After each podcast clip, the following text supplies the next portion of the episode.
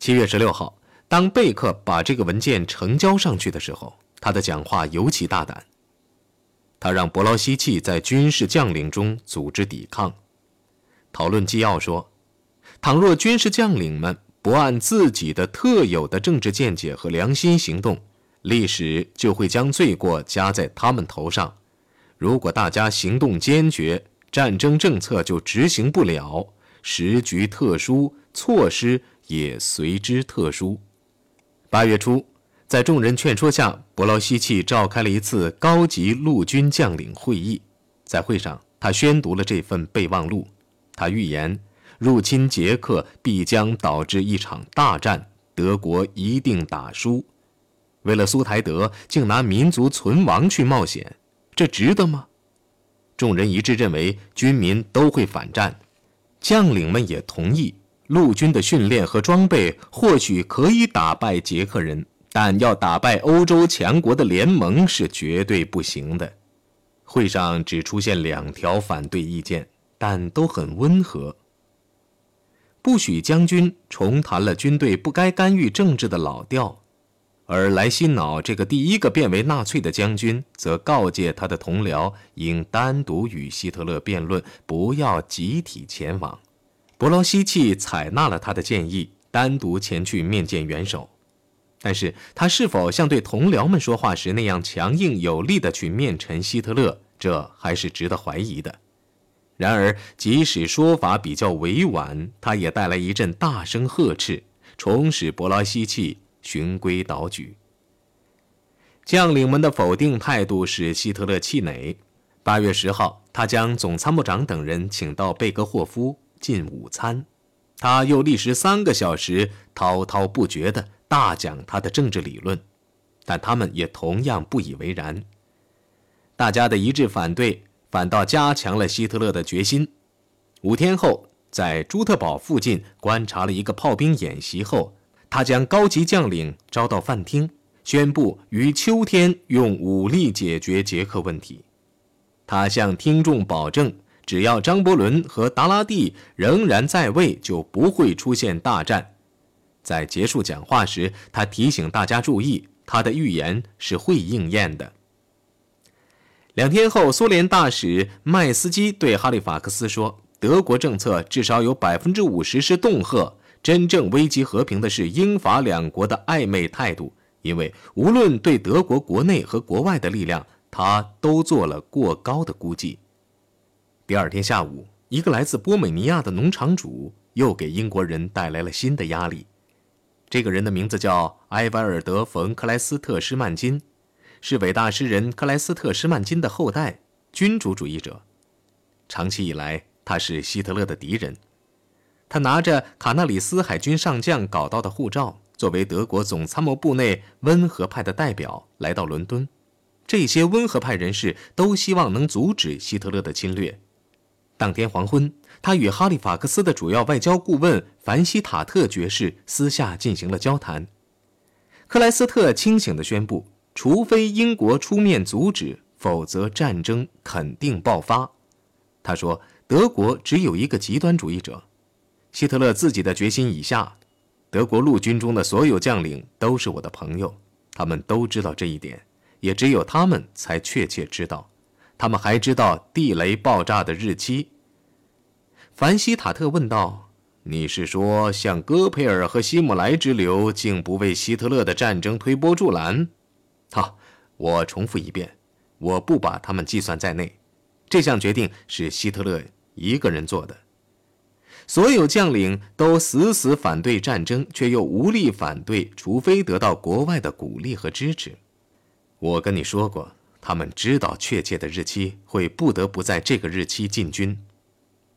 当被问到是哪一天时，克莱斯特笑了：“你当然知道。”凡希塔特费了一番口舌，说明英国的领导人并没有掌握这份情报，他才相信。他说。如果在九月二十七号后才采取行动，那就太迟了。他说：“阻止战争的时间最迟不能迟于九月中旬，一定要让希特勒明白，英法两国绝不是在虚张声势。英国必须让一名主要的政治家出面讲话，讲话要针对德国公众，要着重指出战争的恐怖。凡希塔特立刻将会谈情况写成详细汇报，交给了张伯伦。然而，由于张伯伦一心姑息，对凡希塔特所说的话不以为然。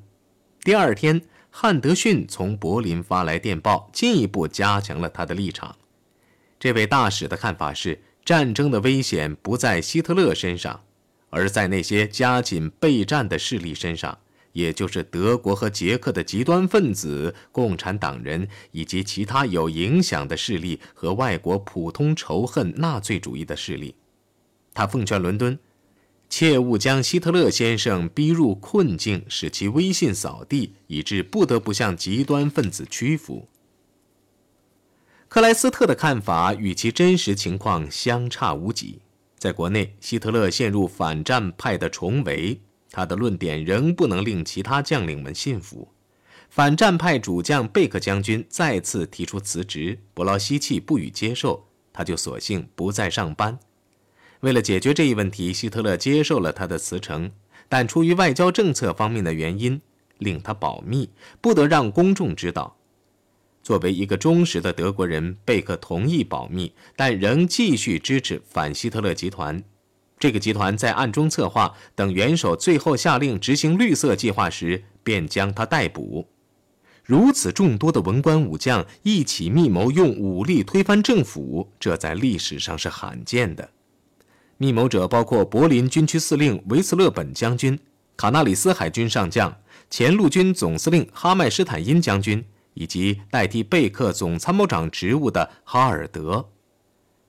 哈尔德秘密地派出第二个谈判者前往伦敦，将克莱斯特的警告重复了一遍，再次无济于事。这项阴谋还牵涉到沙希特和其他文官，包括豪斯霍夫的长子以及外交部主要官员，比如科尔特。这个人在外交使团中散布有关里宾特洛甫的谎言。与此同时，他们公开对元首施加更大的压力。八月下旬，在一次私人夜宴后，威兹萨克将赫斯拉到一边，并提醒他注意：如果元首用武力解决苏台德问题，德国势必要与西方开战。赫斯将这一警告传给了希特勒。几天后，财政部长克罗西格克也提出同样的警告。这位牛津毕业生写道：“我与英国和英国人相识多年。”我认为，从他们反复声明的态度来看，虽然是用小心谨慎的英国方式表达的，非常明显，他们决心干预一事，绝不是虚张声势恫吓。即使哈利法克斯和张伯伦不要战争，但他们身后还站着终将继位的战争贩子丘吉尔和艾登。他敦促希特勒要有耐心。他说：“时间会为德国效劳的。”德国的重新武装和经济发展的速度超过了盟国。再者，法国越来越愿意与捷克斯洛伐克闹翻，美国也有反抗旨在反对帝国的犹太宣传的迹象。那就是说，只有等待才能取胜。这也是为什么共产分子、犹太人和捷克人现在就疯狂的要将我们推上战场的原因。所有这些忠告在希特勒身上都没有产生多大效果。他一心要打仗。那年夏末，在视察陆军的演习后，他用手套拍了一下大腿，对两个副官说：“战争是万物之父，每一代人都要经历一次战争。”九月三号，他将伯劳希奇和凯特尔召至贝格霍夫，讨论绿色计划的最后一稿。他惊讶地发现，主攻方向竟选在捷克的防御系统的中央地带，并且由第二军担任主攻。他抱怨说：“进攻如此森严壁垒的地区将会带来无谓的牺牲，定是凡尔登第二，并且正中捷克人的下怀。应该改由第十军进攻波西米亚才对。”伯劳希奇有气无力地反对说：“摩托化部队的境况不好，援军短缺，各级领导又训练不足等等。”但希特勒一概不听，说这是失败主义的论调。他下令给第十军增派摩托师和装甲师。勇士是前下士希特勒，而不是他的将领。观察家们也生怕希特勒会在即将举行的纽伦堡党代会上公开宣布这一点。汉德逊在一封私函中写道：“无论在德国还是别处，人们都同样焦虑不安。比如民主国家的领袖，独裁者会更加独裁，并且开诚布公。在那年的纽伦堡党代会期间，纳粹大规模地炫耀他的武力和纪律。”这次大会是正在日益发展的政治危机的前奏。一九三八年的节日名称是恰如其分的“大德国首届党代会”，装饰品也一样。在一百四十年后，希特勒又将第一帝国的标志，那就是皇冠、帝国宝球、王杰和黄剑，从维也纳带了来。在向大会介绍这些帝国主义的象征时，他庄严地发誓说：“这些宝物将永远留在纽伦堡。”但是，无论是在开幕词中，还是在第二天下午接见所有外国使团时，他都没有提到战争。外国使团的代表弗朗斯瓦本塞在讲话中对他深表感谢，并在结束讲话时说：“一个政治家最大的光荣是达到了其目标，而不是使母亲们哭泣。”据魏德曼称，希特勒对此报以一记恶笑。在纽伦堡大会上，希特勒因闭口不谈国际政治问题一事，产生了各种猜测和谣言。其中之一是针对汉德逊的。这个谣言说，希特勒已经相当疯了，一心要不惜一切代价发动战争。在之后的二十四个小时内，汉德逊对希特勒的不少心腹顾问说，在解决苏台德问题上，英德应该合作。格林说，他计划于月底出门狩猎，并希望捷克人不会在他狩猎中途捣乱，破坏他的打猎计划。戈培尔还虔诚地希望，在他的闭幕词中，元首会提到与英国人合作一事。怀有疑心的汉德逊报告说：“我觉得他很焦急，我怀疑他是否在纵容希特勒走极端。”正当汉德逊忙于这些会见时，他收到指示。让他以私人名义向希特勒提出一个警告：如果发生总体冲突，英国不能站在一旁。汉德逊反驳，元首正处于发疯的边缘，只要出现另一次危机，他便会被推到另一边。后来，此事只好作罢。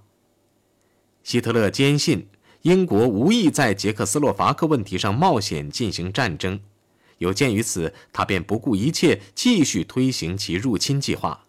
这个决定是精明的测算，直观和不可抗拒的冲动的结合。你知道，我像个流浪汉，必须踩着刀刃过深渊。希特勒对弗兰克说过：“但是，我必须过去，就是要过去。”在英国人决定不提出警告后数小时，他将伯劳希奇、凯特尔和哈尔德召至纽伦堡。九月九号午夜前。他们在德意志旅馆会晤，由新任总参谋长扼要地叙述了修正后的绿色计划。令人惊奇的是，主攻的任务仍由第二军担任。不过，这份计划确实也提出了讨论时没有提到的两面夹攻的战术。希特勒承认这是个聪明的想法，但是能否成功，仍没有太大的把握。从政治观点看，特别需要速战速决。政治上，第一个星期是决定性的，必须大量取得领土。他指出，德国的榴弹炮是摧毁不了捷克的防御工事的。更重要的是，这个计划没有包括突袭的因素。希特勒滔滔不绝的教训哈尔德和布劳希奇，使凯特尔目瞪口呆，因为他已经同意元首所提出的一切。凌晨三点，希特勒再也按捺不住了，断然令其将领们按其旨意行动，冷冷的、恼怒的打发他们上路。三个人在通道上喝饮料时，哈尔德怒问：“他究竟想干什么？”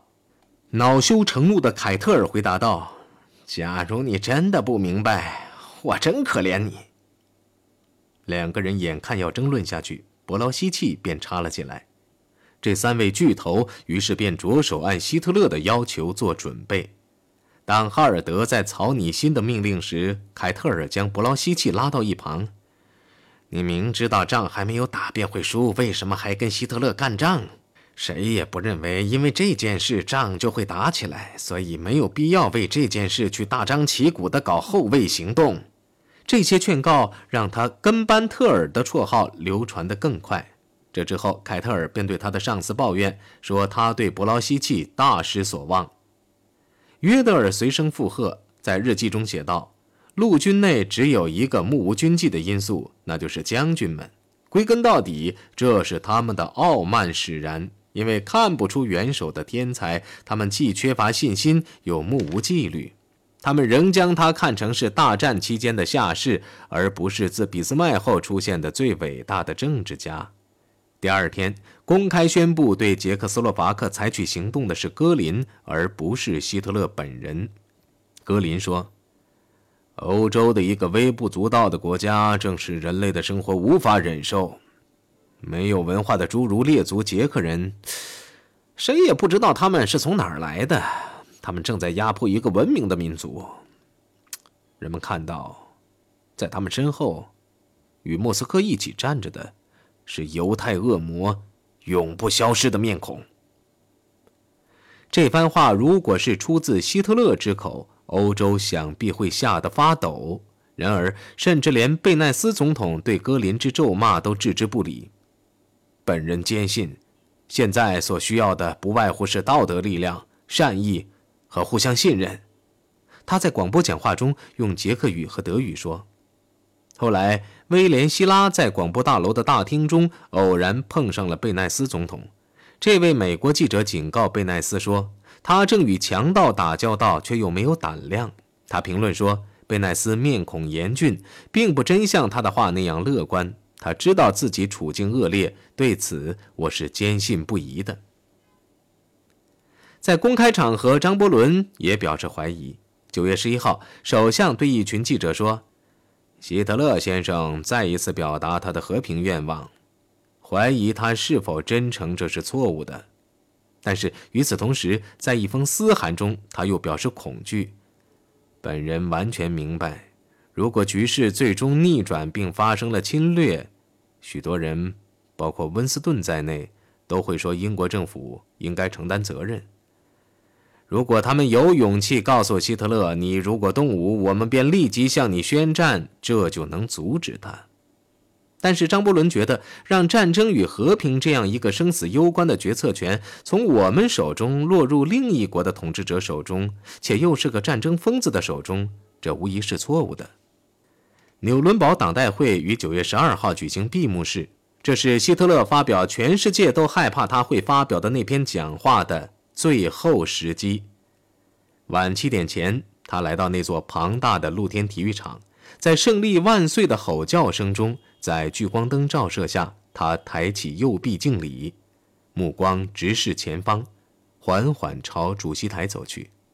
开始的时候，他只讲党的斗争。这个时候，某些外国观察家希望他不会提到当前的热门话题。猛然间，他开始谴责捷克人了。本人绝不愿在德国的心脏地带出现第二个巴勒斯坦。可怜的阿拉伯人既手无寸铁，又遭唾弃。身在捷克斯洛伐克的德国人既不会手无寸铁，也不会遭到唾弃。人们应该注意到这个事实。听众中“胜利万岁，胜利万岁”的咆哮应声而起。这是一周以来全世界都在等待的时刻。人们原以为随此急转直下，他会提出最后通牒的，但他只为苏台德地区的日耳曼人伸张正义。结束时，他在吓唬而不是威胁。如果此事竟影响或破坏我们与欧洲各国的关系，我们表示遗憾，但责任并不在我们这边。法国人、英国人和捷克人害怕希特勒讲这番话后会言出必行，人们却一般认为希特勒的愤怒和咆哮是给德国的极端分子看的。实际上，他要的是和平解决。墨索里尼也有同感，当他从收音机前走开时说：“我原以为希特勒会发表威胁性更大的讲话，但是什么也没有丧失哈。